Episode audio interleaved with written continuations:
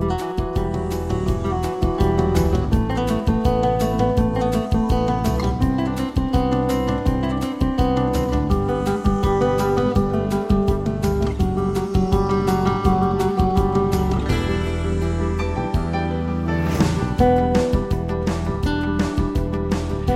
la isla más occidental del archipiélago de las Islas Feroe en Dinamarca, situado en el Atlántico Norte, considerada el paraíso de los ornitólogos por sus múltiples especies de aves, los más numerosos, los frailecillos.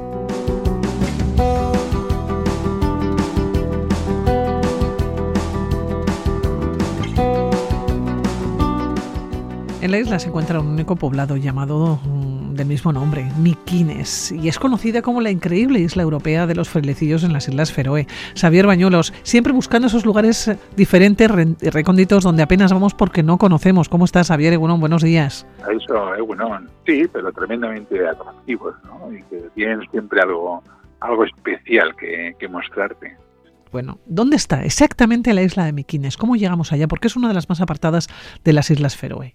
A ver, eh, las Islas Feroe es un archipiélago eh, ahí en el Atlántico Norte, entre el Mar del Norte y el Mar de Noruega. Está entre las Islas Shetland e Islandia. ¿eh? Tiras de hacia el norte Inglaterra, Escocia, Orcadas, Shetland, Faroe o Feroe e Islandia. ¿no? Son 17, 18 islas, de las que bueno, 17 están habitadas y, bueno, aparte de las 17, de las 18 islas, hay un montón de islas más pequeñitas, islotes y demás. ¿no? Es una región autónoma que pertenece a, Dinamarca y tiene alrededor de unos 50.000 habitantes más o menos. Bueno, Oye, pues, Xavier, por cierto, hay que decir que el conjunto de las Islas Feroe es uno de los archipiélagos más recóndito también de Europa.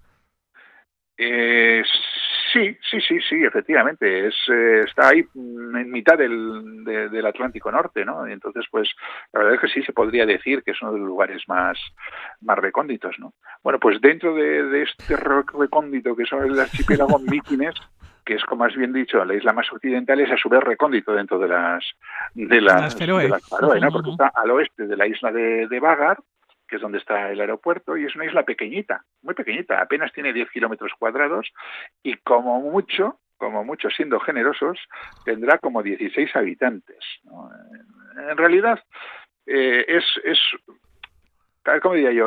No es una isla, son dos, o es una isla y un islote unidos por un puente, ¿no? Está la isla de Mykines y luego Mykines-Holmur, aunque en realidad, bueno, este islote está separado por un pequeño estrecho, eh, no sé, que tendrá 20 metros, ¿no? Entonces, prácticamente siempre se habla de Mykines como, como una sola isla, ¿no? ¿Cómo llegamos allá, claro? cómo llegar. Sí, por barco, helicóptero. Aparte, de nadando, quieres decir, no, no es recomendable nadando. por el frío y porque... El agua fría, ¿eh? Sí. Sí, sí, no, y aparte que el mar suele estar por allí picadito. A ver, ¿cómo llegamos? Pues eh, hay dos formas de llegar, que es en barco y en helicóptero. ¿Y a cuál de las dos más chula? ¿No? Eh, a ver, lo normal es ir en barco. ¿Eh? cuando vas tú de, digamos, de turista, de visitante. ¿no? Es un barco pequeño, eh, las plazas se llenan enseguida, hay que decirlo, con lo cual vamos a tener que planificar ese viaje, porque si no... Y aparte que el tiempo es muy cambiante, entonces puede ocurrir que tengas plaza y que ese día te digan, ah, se siente, no podemos ir porque hay unas horas de cinco metros. ¿no? Entonces hay que, siempre hay que jugar con, con días y con tiempo suficiente para que te pueda ocurrir una cosa, si, si te ocurre una cosa de estas, tengas flexibilidad. Entonces hay que ir con tiempo para sacar el billete y con cierta flexibilidad. El barco sale del puerto de Sorbagur, en la isla de Vagar, y más o menos en 45 minutos eh, llegas. La otra posibilidad, en helicóptero. Es un helicóptero que es servicio público en las Islas eh, Faroe. Es decir, lo cogen normalmente los habitantes del archipiélago. Tiene ocho plazas y siempre, siempre, siempre tienen prioridad los habitantes de las islas. Es decir, que tú vas a poder montar en ese helicóptero si hay alguna plaza libre. Es decir, si algún paisano no quiere ir de isla a isla en, helicóptero. ¿no? ¿Qué pasa? Lo mismo, que como el tiempo es muy cambiante, puede ocurrir que tengas plaza y no salga. Por lo tanto, nuevamente, previsión y flexibilidad. ¿Llegas ya? Sí, llegas al pueblo de Vikines. ¿Cómo es? A ver, eh, el pueblo de Vikines es un pueblo pequeñito, típicamente feroés con eh, sus casas, sus tejados a dos aguas, empinadas para, para la nieve. Eh, o sea, es un, es un pueblito normal, muy pequeñito. Y en realidad, digamos que hay poco que hacer, hay poco que hacer. ¿Qué vas a hacer en Míquines? Tanto en el pueblito como en la isla. Pasear. Pasear, disfrutar de la soledad, que bueno, a mí por ejemplo me encanta, eh, situarte en un acantilado y perder la mirada en el horizonte, eh, allá hasta donde llegue, te llegue la vista, eh, jugar con el vértigo en los acantilados, tumbarse en la hierba si tienes buen día y no está mojada, y sobre todo ver aves, muchas aves, miles de aves. Frailecillos. No solo, no solo. No hay coches en la isla, quizás hay algún tractor pues por la, para labores agrícolas, pero no hay ni un solo coche. Y bueno, luego pues sí, darte un paseíto por este por el pueblito, ¿no? que es un puñado de casas, como digo, de colores y, tejados de punta en punta y cubiertos de, hierba. ¿no? Entonces, claro, mm, esto es lo que vas a hacer. ¿no? Tienes, digamos que la, isla se divide en una parte oriental, que es eh, una plataforma verde elevada sobre el mar que va ganando en altura hacia el oeste, con el, eh, monte Kokur como, digamos, la, el accidente geográfico más pronunciado, unos 550 metros. Y luego un poquito más allá está el valle de Corcadalur, donde está lo que ellos conocen como el bosque de piedra, que en realidad son columnas basálticas, que se formaron pues eh, por acción volcánica hace miles de años y la verdad es que resultan muy curiosas. ¿no? Xavier, pero ¿quién puede vivir allá? Porque nos decías poca población estable. Pero claro, es que no hay nada que hacer.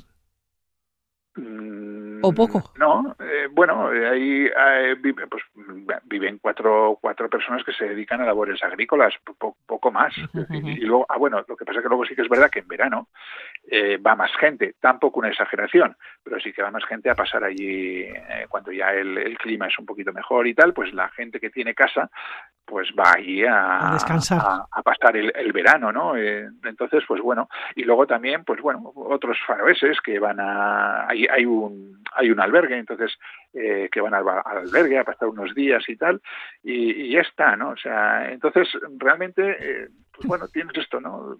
Este, este vallecito en el Riachuelo con, con el, eh, el monte Nucur allí, ¿no? Y luego la parte occidental, que es una especie de tobogán, es curioso, es bonito, la verdad, que se levanta hacia el norte, ¿no? Y luego se precipita en el mar, unos pedazos acantilados que caen ahí al vacío, ¿no?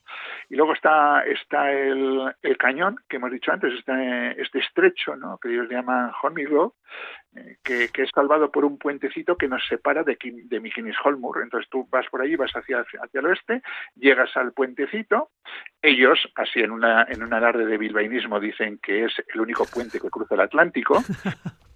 Hombre, literalmente, efectivamente, es así, porque el Atlántico pasa por debajo, ¿no? Y, bueno, llegas allí a, la, al peñón, más de este peñón troza de, roca en realidad, que es Mijines Holmur, ¿no? Eh, pero es precioso, es una sensación increíble, ¿no? Sobre todo llegas, cuando llegas al oeste, llegas allí arriba hasta el faro, ¿no? Y sobre todo, es muy bonito porque es que estás absolutamente rodeado de árabes, digo, de, de, de árabes, perdón, de aves. de aves, de aves, ¿no? Sobre todo si llegas, por ejemplo, en época de donde está, digamos, en ebullición la cría, que suele ser, por ejemplo, finales de mayo, junio, principios de julio, aquello es una locura, es una locura. ¿eh? Tienes colonias de fulmares boreales, colonias de alcatraces atlánticos, colonias de paíños europeos, colonias de, de gaviotas tridáctilas, puedes llegar a ver eider común y eider real, que no son fáciles de ver. Eh, págalos de, diversas especies, tanto los eh, estecorarius o como los eh, cazaracta, es decir, que, son distintos tipos de, págalos, charranes árticos, pero sobre todo, sobre todo es un paraíso de frailecillos.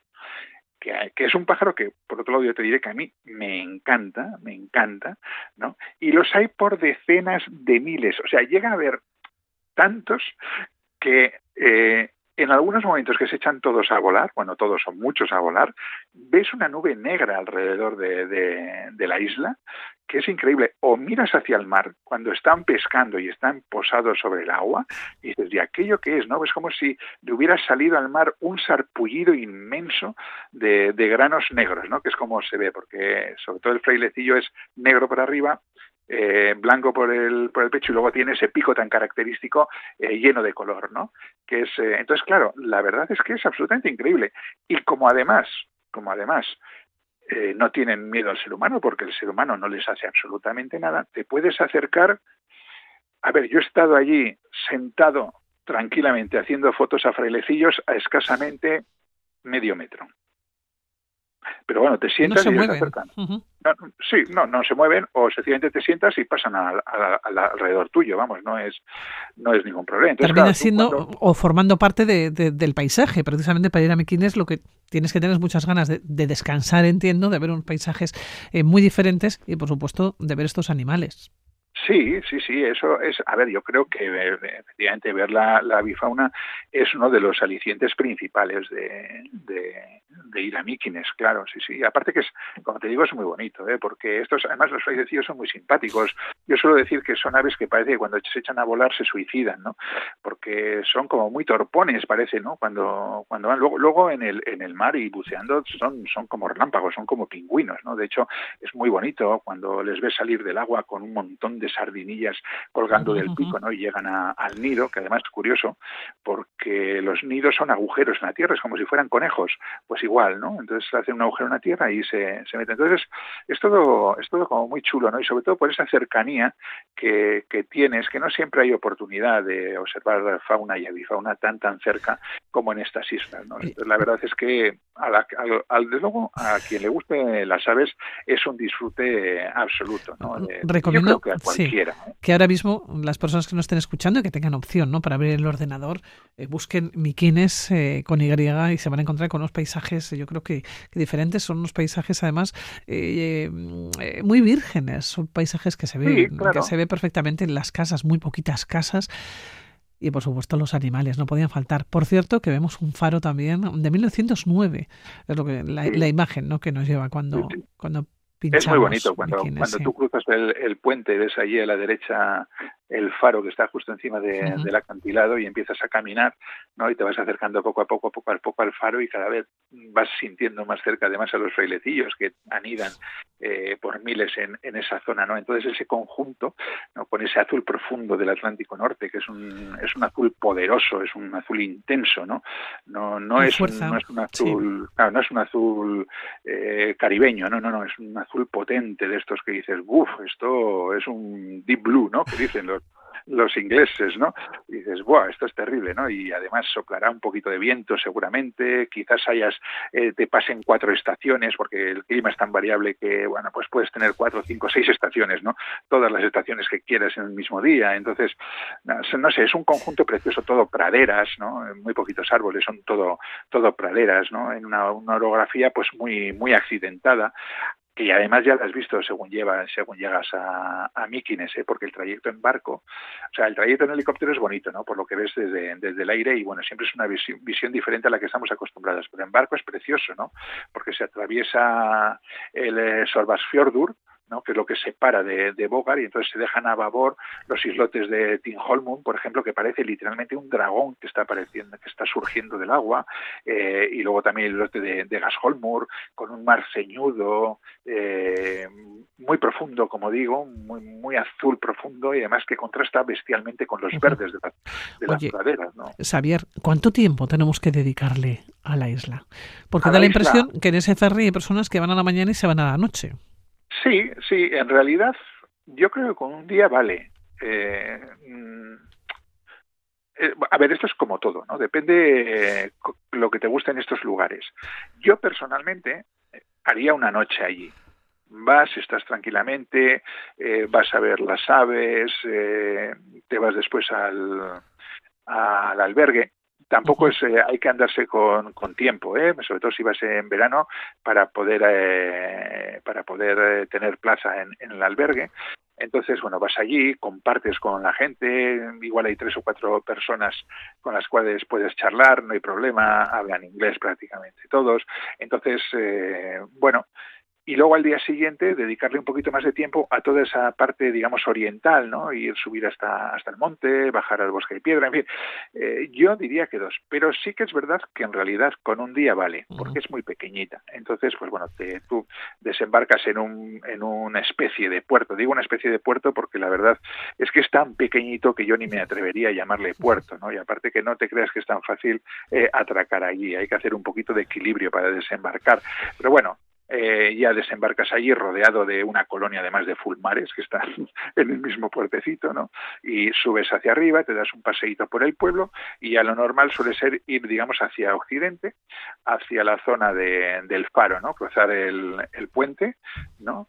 Eh, y bueno, pues allí ya eh, disfrutar de, de, las aves y, de, y del paisaje. Bueno, y antes de despedirnos, ¿cuándo era? Entiendo que en verano, por el clima. Sí, sí, sí, sí. Ya sí, yo creo que, como he dicho antes, yo creo que lo mejor sería finales de mayo, junio. Yo creo que el mejor, el mejor mes es junio. Que tiene mucha luz. Tiene mucha luz, el clima es un poquito más estable, eh, y luego es que está plagado de aves, o sea, es la época de nidificación y de destacar las crías, y entonces pues aquello es un auténtico jolgorio. Xavier, seguimos descubriendo lugares recónditos, difíciles eh, de llegar, bueno, difíciles, son fáciles de llegar, pero que no se nos ocurren porque no los conocemos, y nosotros aquí se lo ofrecemos en Aventureros. Xavier Bañuelos, un abrazo. Pues nada, nos vemos. Vale, agur. agur.